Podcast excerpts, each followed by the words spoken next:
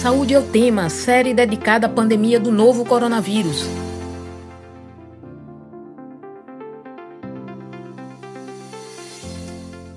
Olá, ouvinte da Rádio Universitária FM 99.9 MHz e Paulo Freire AM 820 kHz.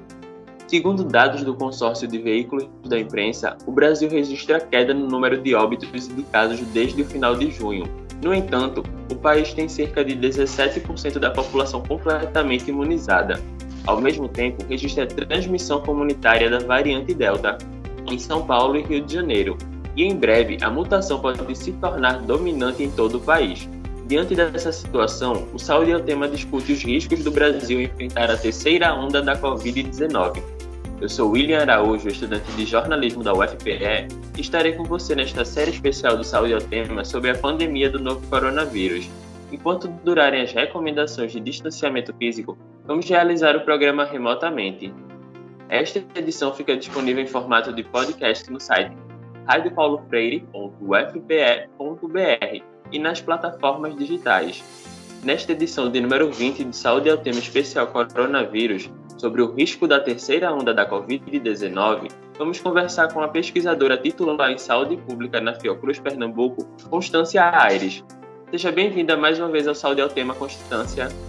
Bom dia, Williams. Obrigada pelo convite. Nós que agradecemos a sua participação. Segundo a pesquisa Datafolha realizada entre os dias 7 e 8 de julho, 53% da população entende que a pandemia está em parte controlada no Brasil. 41% acha que está fora de controle. 5% acha que está totalmente controlada e 1% não soube responder. 2.074 pessoas foram entrevistadas em 146 municípios. Constância, qual é a sua opinião sobre o controle da pandemia nesse momento? Eu acho que essa, essa situação que a gente tem, né, confortável, de estar observando é, a queda nos números de casos, é, faz com que a gente acredite que está controlado, né, que está tudo bem e que a gente vai conseguir sair dessa muito rápido. E isso é um risco, né? Eu considero um perigo porque a gente está acompanhando a situação em vários outros países que estão com uma situação de vacinação muito melhor que a gente, né, bem mais avançado que o Brasil, e que quando teve a introdução dessa nova variante Delta, é, os casos voltaram a aumentar descontroladamente. Então, a gente precisa estar ciente do que está acontecendo nesses outros países e ficar preparado para uma nova onda, né? Então essa possibilidade ela é real, ela existe. A gente está observando em outros locais e pode acontecer com a gente a qualquer momento, né? Tudo uma questão de tempo. Constância, o governo de São Paulo e do Rio de Janeiro confirmaram a transmissão comunitária da variante Delta e a mutação que foi identificada inicialmente na Índia tem, ela preocupa todo mundo porque ela pode se tornar dominante em muitos países. E apesar de só ter sido confirmada nesses dois estados, não há controle efetivo na circulação de pessoas, principalmente por terra aqui no Brasil. A variante Delta já pode estar circulando por transmissão comunitária em mais estados?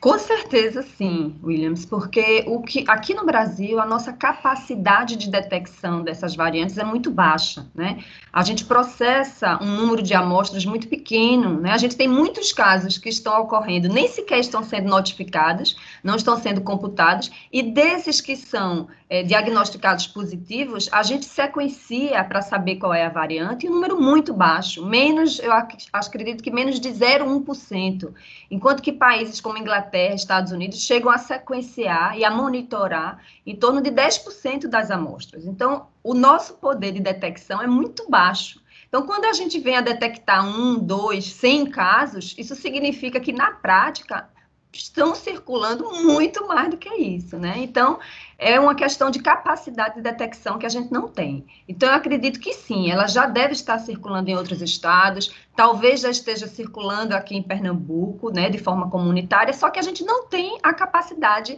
de detecção, o que permitiria a gente agir com uma maior rapidez. Aqui no Brasil, a variante predominante é a P1, que foi identificada inicialmente em Manaus, ainda no final de 2020. Mas a variante Delta ela pode se tornar dominante aqui no Brasil? Isso. O que a gente tem observado em outros países é que ela tem uma capacidade de substituição das variantes que estão circulando muito maior, né? Então, a variante P1, ela é extremamente contagiosa. A gente observou um grande aumento de número de casos. Foi, na verdade, a variante que levou ao colapso no sistema de saúde lá em Manaus, assim que ela aconteceu, para mostrar o poder que a P1 tem mas a variante Delta também tem, né? Então a gente vê em países como, por exemplo, os Estados Unidos, hoje ela já é responsável por mais de 80% dos casos e 95% dos casos de internação, né? No Reino Unido também, ela rapidamente substituiu a variante do próprio Reino Unido e é, ela cresceu de forma muito rápida, gerou uma explosão de casos. Então, eu acredito que ela entrando aqui vai possivelmente acontecer a mesma coisa, né? Ela vai substituir rapidamente a P1. Diante desse risco por causa da variante Delta, o que significa exatamente a terceira onda da Covid-19 e como ela afeta a pandemia no Brasil?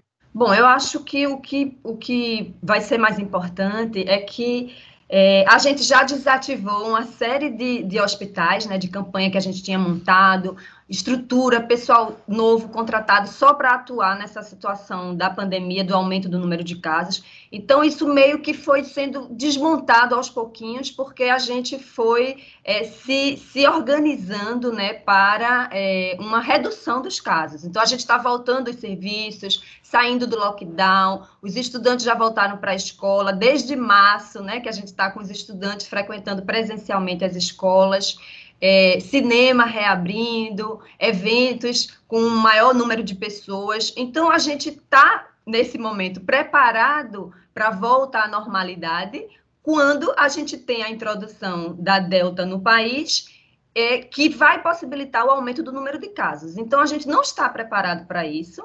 E também a questão de se houver uma explosão de casos de forma repentina e concentrada, isso vai levar ao colapso. O que a gente tem observado é que é, esses casos de, da, da, variante Delta, esses novos casos que vêm surgindo, eles estão cada vez mais debilitando as pessoas. Então, não são só os pacientes de Covid, mas os pacientes pós-Covid, né? Mesmo quando você cura, mesmo quando você sai da, da internação, mesmo quando você sai do hospital, você fica com sequelas. E isso está também lotando os hospitais nesses outros países e muito provavelmente vai acontecer aqui.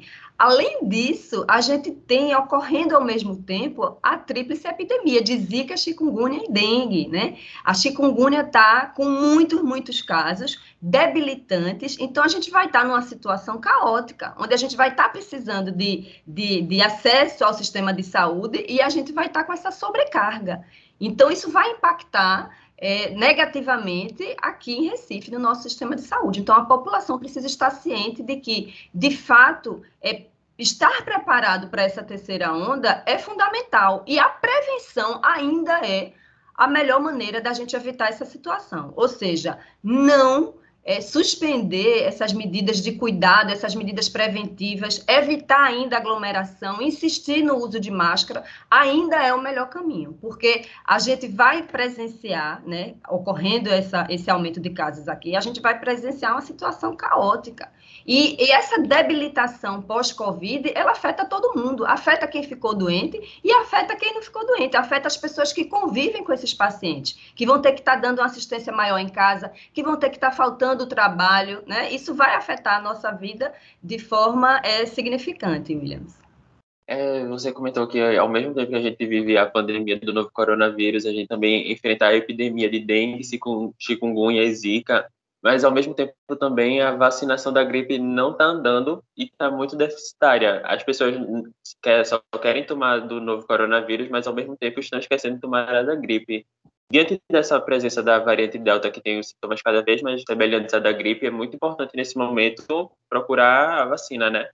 Isso, exatamente. Você tocou num ponto, num ponto, muito importante. Na verdade, não só a vacina da gripe, mas todo o nosso programa de vacinação ele ficou com, comprometido nessa pandemia, né? A gente está vacinando muito menos do que nos anos anteriores, quando a gente não tinha pandemia. E a consequência é exatamente que outras doenças vão estar é, afetando a nossa população. A gripe, exatamente por ter sintomas assim um pouco semelhantes, né, que é a dor de cabeça, moleza no corpo, febre, as pessoas vão estar tá confundindo. Então, você pode estar tá com a gripe e achar que é Covid. Né? Ou estar com Covid e simplesmente achar que é uma gripe. Então, isso vai afetar, né? Então, a gente precisa estar ciente que a população tem que cumprir esse papel de seguir as campanhas de vacinação, tanto da Covid quanto da gripe ou das outras vacinações que são necessárias.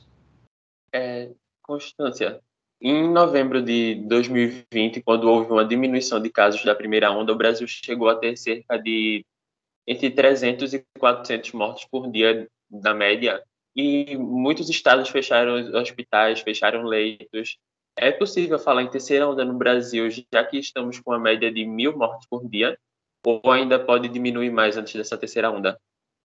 É, eu, eu aqui no Brasil, eu, como a gente nunca conseguiu, de fato, cumprir, né, a questão do lockdown, cumprir o isolamento, por falta de recursos mesmo, a população não tem condições de estar trancada dentro de casa, né, sem um auxílio do governo. A gente viu essa problemática muito grande aqui, ainda temos essa problemática, boa parcela da população não tem como fazer esse lockdown, porque realmente precisa trabalhar para ganhar o pão. E, é, de fato, o Brasil sempre esteve com. A, a gente sempre esteve no ranking né, da, da, dos primeiros colocados, digamos assim, em número de casos. Então, mesmo observando essa redução de casos aqui no Brasil, ainda é muito alto. A mortalidade ainda é muito alta. A, o número de hospitalização ainda é muito alto. Então, é como se a gente nunca tivesse saído da crista da onda. Né? A gente subiu rapidamente, ficamos no patamar alto lá em cima e fomos reduzindo, reduzindo, reduzindo, mas ainda com um número altíssimo de mortes e de internações. Então, é como se a gente estivesse sempre né, na crista da onda. Então, a gente está saindo de uma onda, entrando em outra, mas só subindo de um patamar alto para um patamar ainda mais alto. Constância, desde que se começou a falar sobre a variante Delta em vários países do mundo, o Brasil deu uma certa atenção e reforçou os aeroportos, pelo menos exigindo o teste negativo e pedindo para que as pessoas fizessem quarentena na chegada, mas ninguém monitora se essas pessoas realmente estão fazendo quarentena ou se elas saem do aeroporto e vão para uma festa, por exemplo. E como já está acontecendo a transmissão comunitária em São Paulo e Rio de Janeiro e não há controle efetivo de quem, por exemplo, sai do, do estado por terra, que seria pelas estradas, como é que a gente pode conter esse avanço do, da variante Delta aqui no Brasil? É, confiar somente nessas medidas né, estabelecidas pelo governo é, é complicado, até mesmo porque, como você disse, boa parte delas é para inglês ver, né? Não, de fato, não, não tem uma, uma efetividade, digamos assim.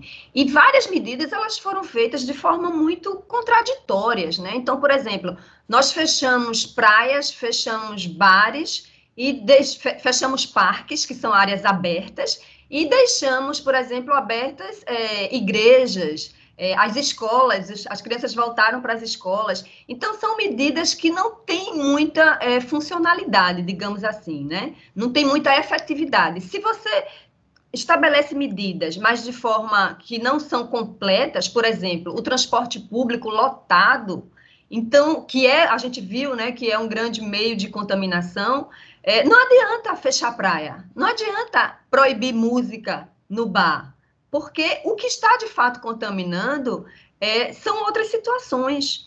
Então, essas medidas estabelecidas, elas não vão ser efetivas 100%. A gente tem que ter, cada cidadão tem que ter a consciência de que é, você tem que fazer a sua proteção individual e a proteção do próximo, porque também você pode ter o risco de estar contaminado, estar assintomático e estar transmitindo. Então, cada pessoa tem que ter a consciência de que ela deve estar o tempo todo higienizando as mãos, evitando aglomeração e usando máscara o tempo todo, né? Toda vez que estiver no ambiente com outras pessoas presentes. E ambientes fechados, principalmente. Então, é, não adianta só confiar nessas medidas do governo. E principalmente porque, para mim, muitas delas não fazem sentido quando você não faz de forma completa. Por exemplo, o transporte público lotado. Né? E gente que está lá dentro sem máscara, que o motorista não tem como fazer esse controle, é um desrespeito, né? Algumas pessoas ainda têm aquela mentalidade de que, ah, eu já tive Covid, então eu posso andar sem máscara, ou, ah, eu já tomei a vacina, então eu posso andar sem máscara, ah, eu já tomei a vacina, então posso marcar para encontrar com os meus amigos e a gente confraternizar. Então, essa mentalidade, ela prejudica, porque é como se a gente tivesse o tempo todo fazendo lockdown e liberando, mas a gente não consegue sair da pandemia, porque vão surgindo novas variantes, vão surgindo é, novos casos, novas situações que estão fora do nosso controle e a gente tem que estar tá cada vez se preparando para essa situação. Então, é como se fosse uma bola de neve que só cresce. Inclusive, sempre quando a gente vê que está diminuindo a quantidade de casos, está diminuindo a quantidade de mortos, as pessoas parecem que se encorajam a sair sem máscara na rua e, tipo, ah, tá com pouca gente contaminada, então é mais tranquilo ir para uma festa, porque diminui o risco sendo que nada disso é verdade, né? A pessoa está correndo o mesmo risco se tivesse uma grande quantidade de contaminações, né? Exatamente. E a gente fica vendo, né, alguns países que adotaram essa medida, ah, já vacinamos é, 60% da população, então vamos liberar festa e quem está vacinado pode entrar sem máscara. E aí a gente vê, por exemplo, o caso da Holanda, né, que está realmente tendo um novo aumento de caso e é como se não tivesse adiantado nada. Todo esse período de lockdown, a gente continua ainda tendo número alto de mortes, um número alto de internações hospitalares. Então, é uma falsa ideia de proteção, né? Que não existe, na verdade. Então, é fundamental que a gente mantenha as medidas de prevenção. Inclusive, Constância, recentemente o presidente Jair Bolsonaro indicou é, que o ministro da Saúde, Marcelo Queiroga, iria publicar um parecer liberando que não precisava utilizar máscara pelas pessoas que foram vacinadas ou então que tiveram a Covid-19, sendo que esse parecer não foi para frente. Qual seria o risco não só para o Brasil, mas para o mundo se a gente abandonasse o uso da máscara diante da situação atual? O risco é a, a contaminação, né?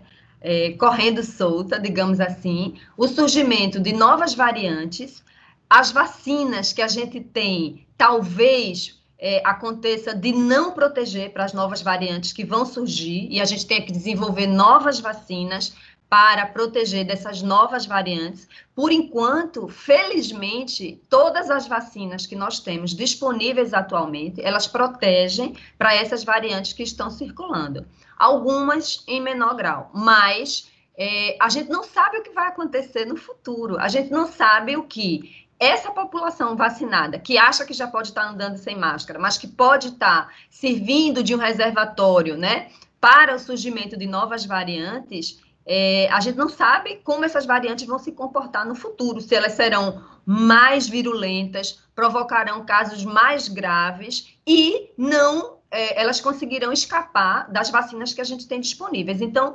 realmente, a melhor forma da gente não é, promover essa situação de produção de novas variantes é ainda mantendo as medidas de prevenção, né? Evitar as aglomerações e continuar a utilização das máscaras, porque é como se a gente estivesse criando um processo de seleção, né? É, para o surgimento dessas novas variantes. E nessa seleção podem surgir variantes realmente é, incontroláveis. Então, é melhor que a gente não faça isso, é melhor que a gente continue é, se protegendo e protegendo os outros. Hoje, o Saúde é o tema especial coronavírus fala sobre o risco da terceira onda da Covid-19. E para falar sobre isso, recebemos a pesquisadora titular em saúde pública na Fiocruz Pernambuco, Constância Aires. Por conta das recomendações de distanciamento físico, o programa acontece de maneira remota. Constância, diante de tanta circulação, de tantos de tantas pessoas contaminadas também, porque a gente está vendo agora uma diminuição na quantidade de mortes, mas a gente pode entrar em um platô novamente de mil mortes por dia. Sim, é, essa queda que a gente está observando no número de casos, ela já é uma resposta imediata da vacinação, né? Então, apesar da gente estar tá com a vacinação atrasada, apesar da gente ter vacinado somente, como você falou inicialmente, em torno de 17% da população, mas isso para as duas doses, né, completas, mas para a vacinação da primeira dose, a gente já tem um percentual maior, né? Acho que quase 40% da população já tomou a primeira dose. É, isso, a primeira dose, ela também protege, né? Ela já protege a pessoa é, é, da internação, isso é fato. e é, causa um impacto imediato. Né? A gente vai vendo uma redução de casos. Isso aconteceu em todos os países. Esse registro de redução drástica do número de casos, do número de internações, do número de mortalidade, isso aconteceu de forma muito clara em todos os países que fizeram a vacinação. Agora, o que, é que acontece? Quando você tem a introdução de uma nova variante e você ainda tem um percentual da população que não vacinou, mesmo países que têm uma vacinação, uma taxa de vacinação elevada, como é o caso dos Estados Unidos, é, você vai ter um aumento do número de casos, você vai ter um aumento do número de internações dessa população que não vacinou, né? Aqui no Brasil, Felizmente, a gente está tendo uma aderência muito boa da população para vacinação. Né? Os brasileiros não são tão burros, digamos assim. Os brasileiros têm a consciência da importância da vacinação. Somos o país que tem o melhor sistema de vacinação no mundo, né? um modelo exemplar que a gente vem seguindo, conseguimos erradicar várias doenças. Então, somos um exemplo muito bom mas, e, e, os brasileiros têm a consciência disso, e me parece que mais de 90% da população quer ter a vacina, quer fazer a vacinação. O nosso problema é que nós não temos a vacina disponível para todo mundo.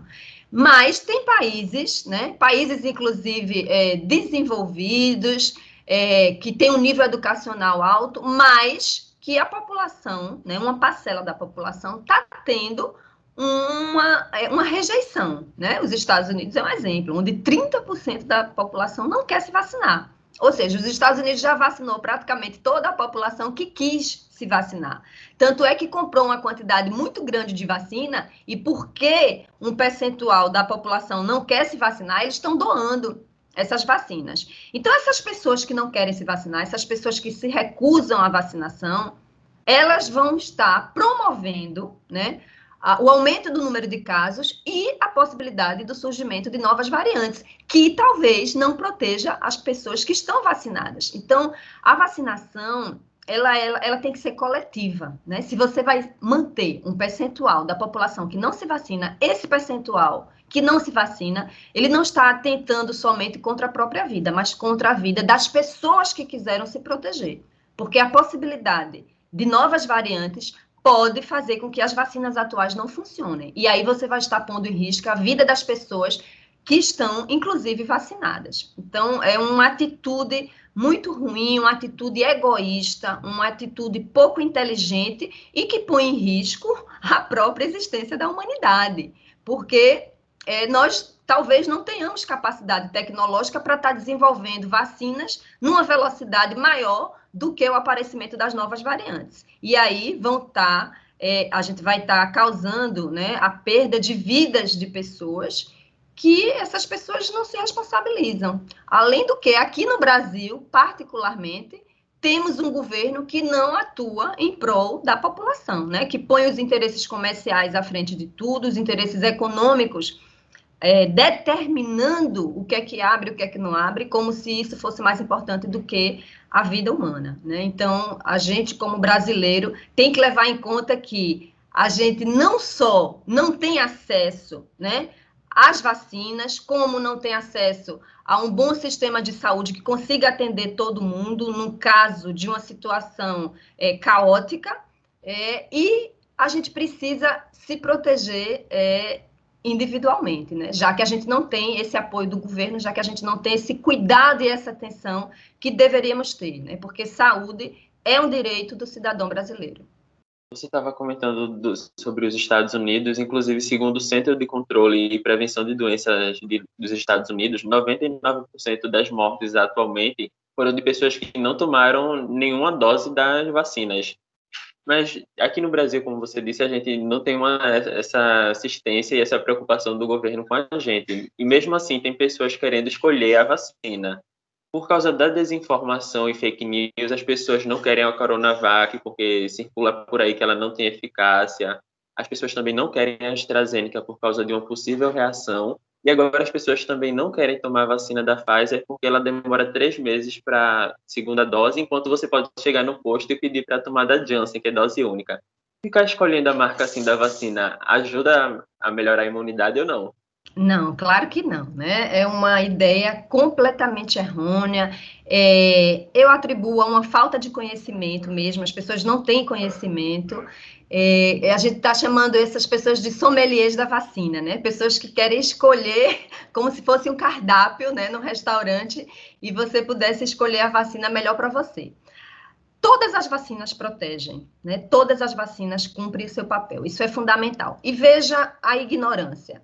A Coronavac, por incrível que pareça, as pessoas que têm mais preconceito, né, porque acham que foi feita na China e, e tem chip e coisa e tal, essas ideias completamente estapafúrdias, é, ela é a única, eu acredito, entre essas vacinas que foi feita da forma como a gente fazia antigamente as outras vacinas, né, que é atenuando o vírus. Então, essa vacina, ela provavelmente tem um período de duração da proteção muito maior que as outras vacinas. Como as vacinas, é, por exemplo, que a gente tem, todas as vacinas que foram feitas dessa forma, de forma atenuada, ou seja, pegando o próprio vírus, né, e atenuando ele, diminuindo a capacidade dele da virulência, mas mantendo ele vivo, digamos assim, é, elas são, elas duram muito mais tempo, como é o caso da vacina da poliomielite, é o caso da vacina é, da febre amarela, é o caso da vacina da meningite, né? Então são vacinas que protegem por muito mais tempo. A vacina da febre amarela, por exemplo, ela é para a vida toda, né? Então essa Coronavac ela foi feita dessa forma. As outras vacinas, elas foram feitas com pedacinhos do patógeno, né? Uma proteína, né? Algum antígeno que vai ativar o nosso sistema imune. Então, essas vacinas podem ser que elas tenham a capacidade de proteção, assim, a, o tempo, né, da proteção seja menor e a gente tenha que estar tá vacinando realmente é, é, a cada ano, como a gente faz com a vacina da gripe, por exemplo. Então, as pessoas não sabem disso, né? Estão associando a outras questões. A Coronavac, por exemplo, tem alguns países que não aceitam a entrada de viajantes que foram vacinados pela Coronavac, né? Só aceita, por exemplo, a da Pfizer ou da AstraZeneca. Então, ah, como é o caso da França, eu acho que a França não está aceitando, o Canadá também não está aceitando quem está vacinado com a Coronavac. Isso é muito mais associado não à capacidade da proteção da vacina, mas à origem, né? Elas que, a, a, o objetivo desses países, digamos assim, é prevenir né, a introdução de novo, novos casos de pessoas que estão vindo de outros países. Então, como elas sabem que, por exemplo, países como o Brasil, que a gente iniciou vacinando com a Coronavac, né, principalmente com a Coronavac, a Coronavac, ela, ela protege basicamente quase 100% para esses casos graves, mas ela tem uma eficácia é, em torno de 70%. Isso quer dizer que 30% da população que está vacinada pode ter a doença, mas não vai chegar a se internar, né? Então, essas pessoas entrando em outros países podem estar possivelmente levando o vírus. E aí é que esses países decidiram tomar essa medida que eu acho totalmente é, descabida, né? É uma coisa xenofóbica, né? Preconceituosa.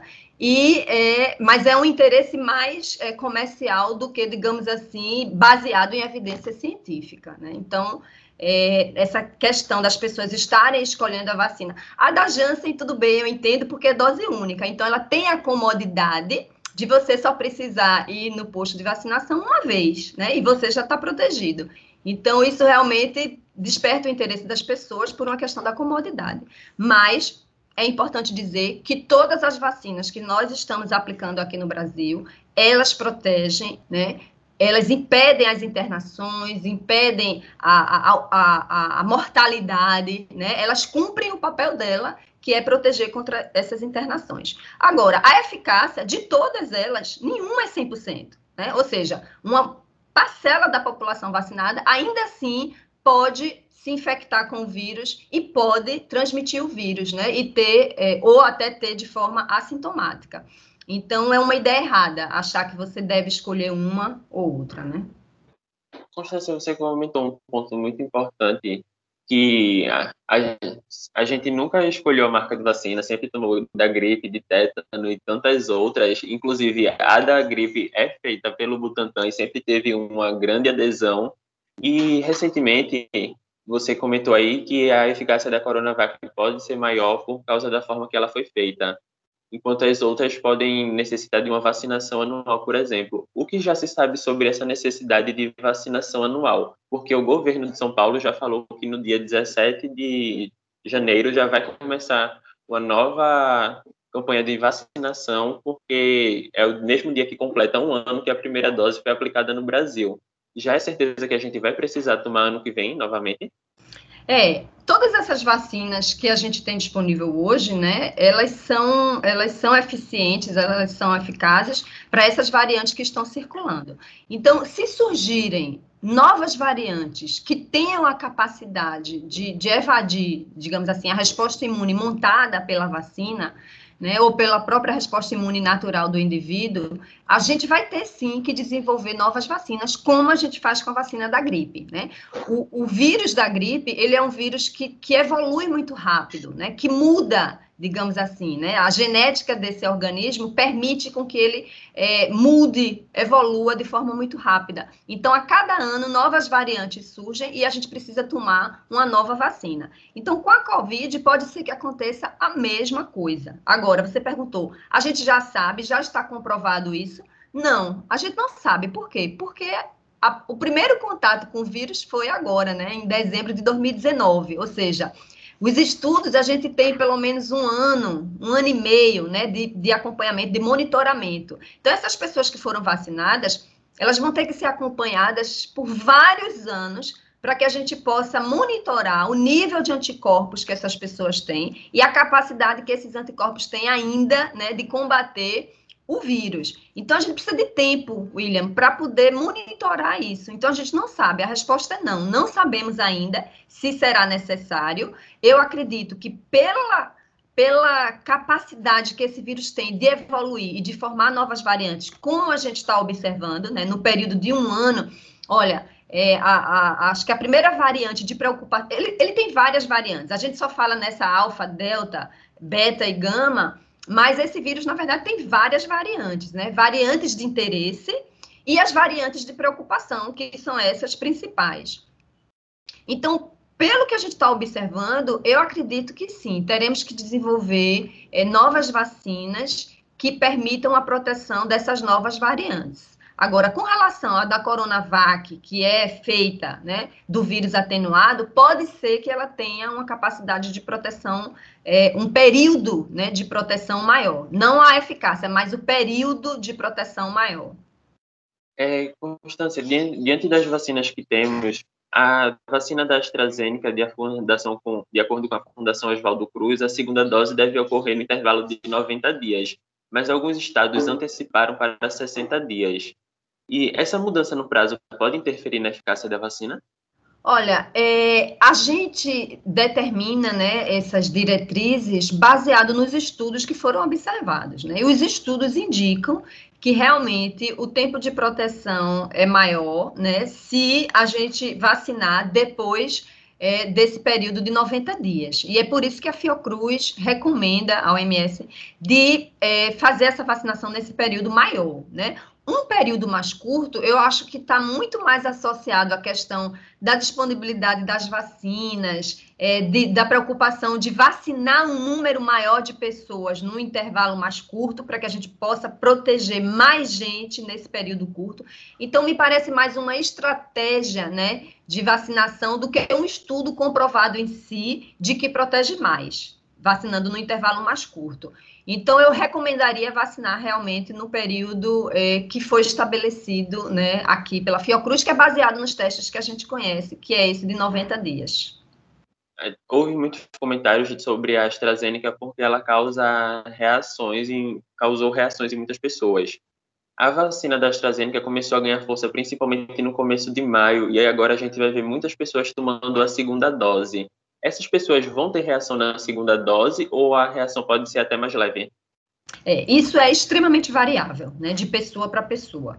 Então, tem gente que não teve reação nenhuma na primeira dose, e tem gente que, é, e, que quando tomou a segunda dose teve reação, e tem gente que teve reação só na primeira dose e quando tomou a segunda dose não teve nada. E tem gente que não teve reação nenhuma. E tem gente que teve reação nas duas doses. Então, isso é extremamente variável, não existe um padrão, né?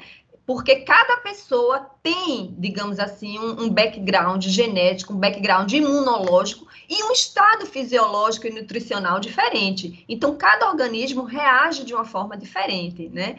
Então, não dá para a gente estabelecer se vai ter, se não vai ter reação, porque isso é extremamente variável. E por causa dessa possível reação, do medo dela, muitas pessoas disseram que não vão voltar para tomar a segunda dose e vão ficar apenas com a primeira. Você poderia reforçar por que é importante as pessoas tomarem a segunda dose?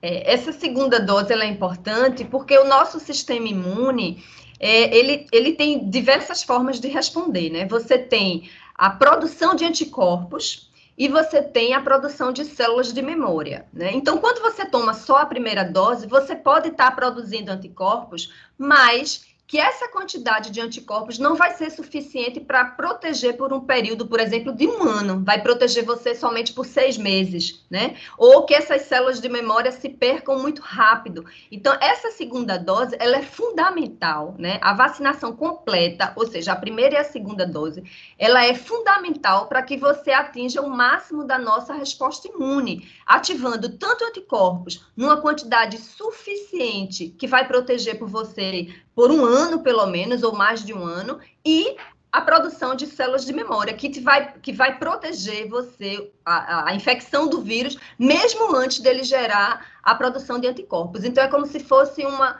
uma, uma, um preparo do organismo de forma completa para combater o vírus. Então, não adianta fazer só a primeira dose, porque essa proteção vai ser muito curta, né? Não vai ser de forma completa. Então, as pessoas têm que tomar a segunda dose, sim, para estar é, é, completamente protegidos do vírus e por um período maior. Constância, para evitar a terceira onda da Covid-19, é muito importante que a vacinação caminhe cada vez mais rápido. Em seis meses de vacinação, o Brasil conseguiu vacinar 41,89% com a primeira dose e 15,93% da população completamente imunizada, seja com a segunda dose ou com a dose única, isso completando exatamente seis meses de vacinação no dia 17 de junho, de julho, quer dizer. Diante desses dados de seis meses de vacinação, você acha que ainda em 2021 a gente consegue imunizar toda a população? Eu acredito que não, porque é, essa, essa lentidão né, no processo de vacinação, ela é uma consequência do descuido do governo né, em tratar de adquirir essas vacinas. A gente começou a vacinar muito tardiamente, né? Alguns países já estão vacinando é, é, desde o ano passado, né? E a gente é, começou basicamente no início desse ano, né? Então, além da gente ter iniciado muito tardiamente em comparação com outros países, nós não estamos utilizando o nosso sistema de imunização de forma completa, usando a sua capacidade máxima. Né? O Brasil, no mundo, é o país que tem maior capacidade de vacinação. E a gente não está usando a nossa capacidade de vacinação. A gente tem condição de vacinar 3 milhões de pessoas né, por dia. E a gente não está fazendo isso. A gente não está, acho que está chegando perto de um milhão. Então, assim, a gente está um terço da nossa capacidade de vacinação. Então, é, essa lentidão e essa não utilização da nossa capacidade máxima do nosso sistema de vacinação está fazendo com que a gente faça tudo de forma muito atrasada. E esse atraso vai ter um custo, né? Porque com essa variante nova se espalhando aqui, a gente vai ter um aumento do número de casos novamente lotação dos hospitais, junto com essas doenças que estão circulando, é, situações em que a, a, a, incapacitação das pessoas pós-Covid é muito alta, então isso vai ter um impacto econômico, né? Isso vai gerar um caos. Então a gente tem que fazer duas coisas. Uma, é, acelerar a vacinação, né? A, a, população tem que realmente aderir, a população tem que buscar tomar a segunda dose, temos que pressionar os municípios para adquirir mais vacinas e fazer essa vacinação de forma mais rápida. A gente viu, por exemplo, São Paulo criou uma estratégia que eu acho que não está acontecendo aqui, que é a Xepa, né? As pessoas agendam a vacinação, sei lá, para daqui a 20 dias, por exemplo. Mas, naquele dia, no posto de saúde, a quantidade de pessoas X que estava agendado se vacinou ou parte não se vacinou e sobrou vacina. Então, eles pegam essas pessoas que estão agendadas para o dia 20 e ligam: olha, você está agendado para vir só no dia 15 de agosto, mas sobrou vacina aqui nesse posto hoje. Quer vir? E a pessoa vai imediatamente para o posto, diz quero e toma vacina. Então, isso está acelerando em São Paulo, né? Essa xepa, essa, essa estratégia que eles criaram, eu achei fantástica, que ajuda a não desperdiçar a vacina que sobrou naquele dia e ajuda a acelerar o processo de vacinação, né? Então, a gente poderia pensar em fazer algo do tipo aqui, por exemplo. Constância, você comentou que não acha que a gente vai conseguir imunizar toda a população ainda esse ano. No entanto, o prefeito do Rio de Janeiro, Eduardo Paes, já projeta realizar o Réveillon na Praia de Copacabana esse ano. Aí a expectativa é que todo mundo receba a primeira dose até 15 de agosto e vai imunizar completamente a população adulta até meados de novembro. O prefeito do Rio também já trabalha com a hipótese que pode ter carnaval em 2022. No Recife, o prefeito João Campos disse que se houver autorização sanitária, a cidade terá o maior carnaval da história em 2022. É, se a imunização andar rapidamente, já é possível sonhar com a volta desses eventos que promovem grande aglomeração? É, isso, isso é o sonho da gente, né? Isso é o que a gente espera que aconteça. É, eu não sou tão, tão positiva assim, não, porque é, tem aquela questão. É, a gente tem um plano, a gente tem um cronograma e nem sempre a gente consegue seguir isso à risca, né? Então, a gente pode sim criar essa expectativa, né, de que a gente vai conseguir vacinar todo mundo. Eu não sei se quando ele diz vacinar todo mundo, isso inclui também os jovens, né, porque ou se ele está considerando somente a população adulta. Então, é, somente é... a população adulta. Ah, tá. Na fala dele. Aí é, é, outra realidade. Somente a população adulta. Então, a gente não sabe o que é que isso vai ocasionar com relação aos mais jovens, né? A gente tem aquela ideia de que realmente só as pessoas mais velhas é que tem a hospitalização, é que tem a gravidade, que tem os óbitos, mas nós vimos casos, sim, de, de crianças, né, inclusive que foram a óbitos, de gestantes que perderam os bebês, das próprias gestantes. Então, a gente não sabe como é que essa população não vacinada, né, vai é, está interagindo, digamos assim, com o vírus, produzindo novas variantes e acontecendo casos mais graves. Se a gente pudesse vacinar realmente todo mundo, né, incluindo as crianças, e proteger 100% da população, eu acho que seria fantástico e que existe essa possibilidade da gente ter carnaval ano que vem, né? Mas considerando que é só a população adulta e que a gente não sabe como vai se comportar daqui para frente, se surgirem novas variantes, é, se a gente pode é, continuar com essa linha de raciocínio, né? É, recentemente houve a Copa América aqui no Brasil, os jogos foram realizados sem públicos, mas mesmo assim, a, lá no Mato Grosso, a delegação ainda uma delegação ainda trouxe a variante colombiana, identificada inicialmente na Colômbia aqui para o Brasil, e foram identificados dois casos se houver carnaval que promove tanta aglomeração, ou até o Réveillon mesmo em Copacabana, que atrai turistas de vários países, a gente vai estar tá abrindo a porta para as novas variantes ou apenas o controle dos aeroportos garante isso? Então, só autorizar pessoas participarem se elas estiverem vacinadas vai garantir alguma proteção? Olha, garantir que não vai ter introdução de novas variantes não tem como, é impossível, porque como eu disse antes, a vacina ela protege, né, de casos graves, de internação, mas ela não protege 100% da infecção. Então as pessoas podem pegar, as pessoas podem ficar assintomáticas ou, ou ter sintomas leves, é, mesmo estando vacinada, né? Então é preciso discernir isso. É, a gente está vendo nas Olimpíadas, né, onde eles conseguiram montar um esquema super rigoroso de controle, de testagem semanal das pessoas que estão é, presentes lá na Olimpíada, é, fazendo com que os esportistas sejam vacinados, é, sejam testados antes de entrar no país, mas mesmo assim, mesmo com todo esse controle rígido, a gente está vendo que houve casos né, dentro da Vila Olímpica. Então, é impossível a gente dizer que vai garantir 100% a, a entrada de novas variantes no país. Né? Eu acho que não tem como. Constância, a gente está chegando no final do programa, mas antes eu gostaria de passar a palavra para você fazer as considerações finais. Bom, primeiro eu gostaria de agradecer, William, pela participação nesse programa. É sempre um prazer né, poder estar falando para a população que fica muito confusa com as informações, porque a gente não tem um programa, digamos assim, de informação eficiente, a gente tem as redes de zap, a gente tem muitas fake news, né? Pessoa falando de que é, a vacina tem chip, de que se tomar vacina vai virar jacaré, enfim, várias informações falsas, é, e as pessoas precisam estar conscientes que a responsabilidade é muito grande, né? Nós nunca vivemos uma situação pandêmica como essa, e a ciência respondeu de forma muito rápida, apesar do pouco recurso que a gente recebe. A ciência vem trabalhando duramente para dar respostas, para gerar produzir medicamentos e vacinas para proteger a população.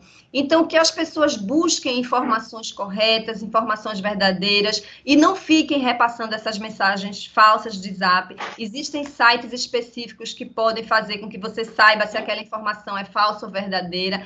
Então, a responsabilidade é de cada um. Pensar no próximo, pensar de forma coletiva, você fazer a sua proteção e a proteção das outras pessoas é fundamental, né? A gente que sobreviveu, a gente que conseguiu atravessar isso, infelizmente, tivemos muitas perdas pessoais. Eu acredito que a gente pode evitar futuras perdas pessoais. Isso só depende de cada um de nós, de manter essa consciência de cuidado, né, e de manter essas medidas preventivas. Então, fique em casa se puder, use máscara, higienize as mãos, cuide cuide muito de quem você ama, porque a gente pode realmente estar diante de uma nova situação de caos no nosso sistema de saúde.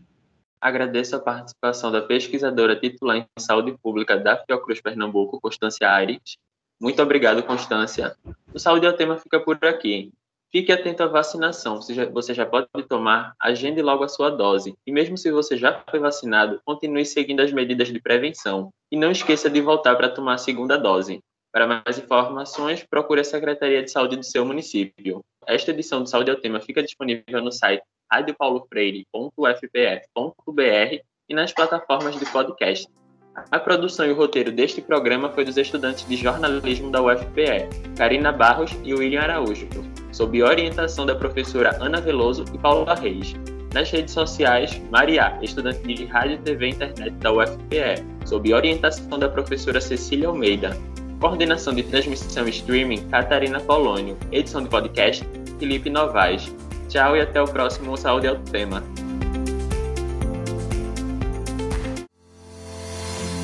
Saúde é o tema, série dedicada à pandemia do novo coronavírus, uma produção da Rádio Universitária Paulo Freire, AM 820 kHz, e da Universitária FM 99.9 MHz, com o apoio do programa Fora da Curva e da Pró-Reitoria de Extensão e Cultura da Universidade Federal de Pernambuco. A música tema é a faixa Teamwork, de Scott Holmes. Para mais informações, acesse www.ufpe.br/rpf.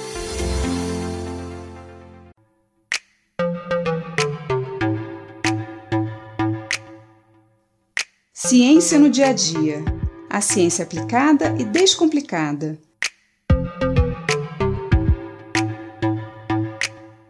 Você já percebeu como nós conseguimos enxergar melhor no escuro já alguns segundos depois de apagar as luzes? E como nós sentimos os olhos arderem quando acendemos a luz de repente na escuridão? Isso acontece porque os nossos olhos se adaptam à quantidade de luz, regulando o tamanho da pupila. A pupila é a parte central dos nossos olhos, também chamada de menina dos olhos.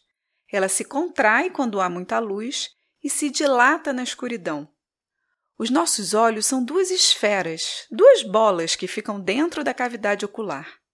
Na parte exposta dos nossos olhos, a que conseguimos ver, temos a pupila, a parte central mais escura, a íris, que é a parte colorida, variando aí entre azul, verde, vários tons de castanho, e o globo ocular, que é o restante dos olhos, a parte branca.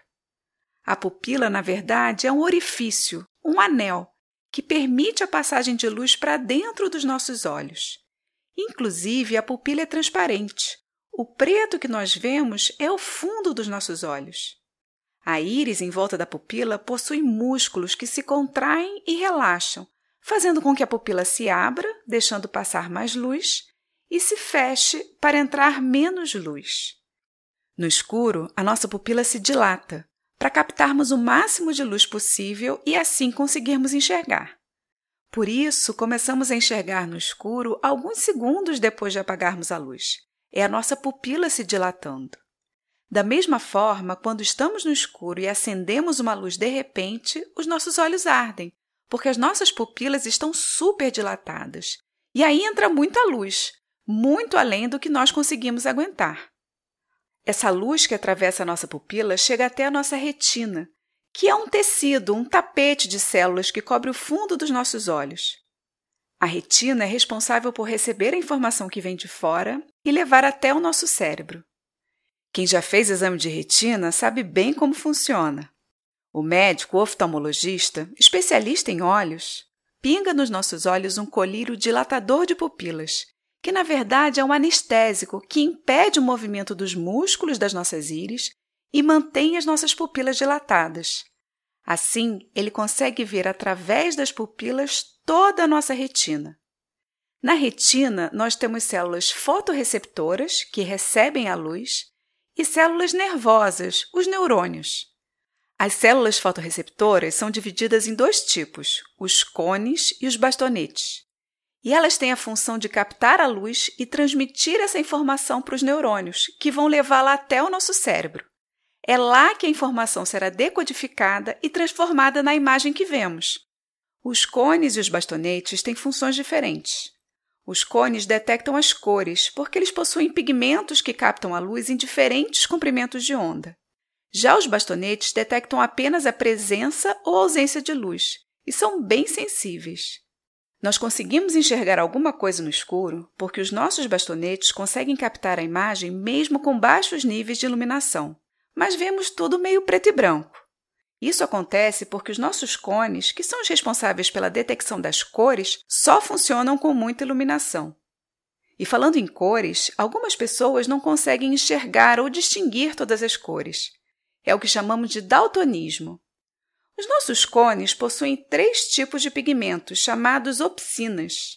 Temos a opsina L, que capta a luz na faixa do vermelho e do amarelo, que são comprimentos de onda mais longos, a opsina M, que capta a luz na faixa do verde, e a opsina C, ou S em inglês, que capta a luz na faixa do azul, que são comprimentos de onda mais curtos. As letras L, M e C são para diferenciar os comprimentos de ondas que as opsinas captam, longos, médios ou curtos. Esses pigmentos, as opsinas, são regulados por genes específicos. E o que acontece no daltonismo é uma falha no funcionamento de algum desses genes. O tipo mais frequente de daltonismo é aquele relacionado aos genes que regulam as opsinas L e M. Assim, é mais comum encontrarmos pessoas daltônicas que têm uma dificuldade maior na distinção dos tons vermelhos ou verdes. O daltonismo é, portanto, uma condição genética que passa de pais para filhos. Ou melhor, das mães para os filhos homens, porque os genes que regulam as opsinas L e M estão no cromossomo X. E é por isso que o daltonismo é mais frequente entre os homens e é bastante comum, ocorrendo em aproximadamente 10% da população masculina mundial. Mas, independente do daltonismo, as mulheres enxergam uma variedade de cores muito maior do que os homens. Dentro de uma faixa de cor, por exemplo, o verde, Enquanto os homens distinguem apenas alguns tons, as mulheres conseguem enxergar uma grande variedade de cores, que vai desde o amarelo até o azul. Uma outra diferença acontece também na percepção da cor entre homens e mulheres. Os tons alaranjados parecem mais avermelhados para os homens, enquanto que os tons esverdeados são mais amarelados para eles. Sim, para as mulheres a grama é sempre mais verde. Ainda não sabemos quais são as causas dessa diferença na percepção de cores entre homens e mulheres, mas ela existe mesmo, cientificamente comprovada. Então, se um amigo te disser que para ele tanto faz se você escolher o vestido rosa, o laranja ou o salmão, não fique chateada com ele. Não quer dizer que ele não se importa. Ele provavelmente não está vendo nenhuma diferença. E se a sua amiga brigar com você por isso, explique a ela que não é indiferença sua, é ciência. Eu sou Mariana Guinter, bióloga e professora da Universidade de Pernambuco, e esse foi mais um Ciência no Dia a Dia.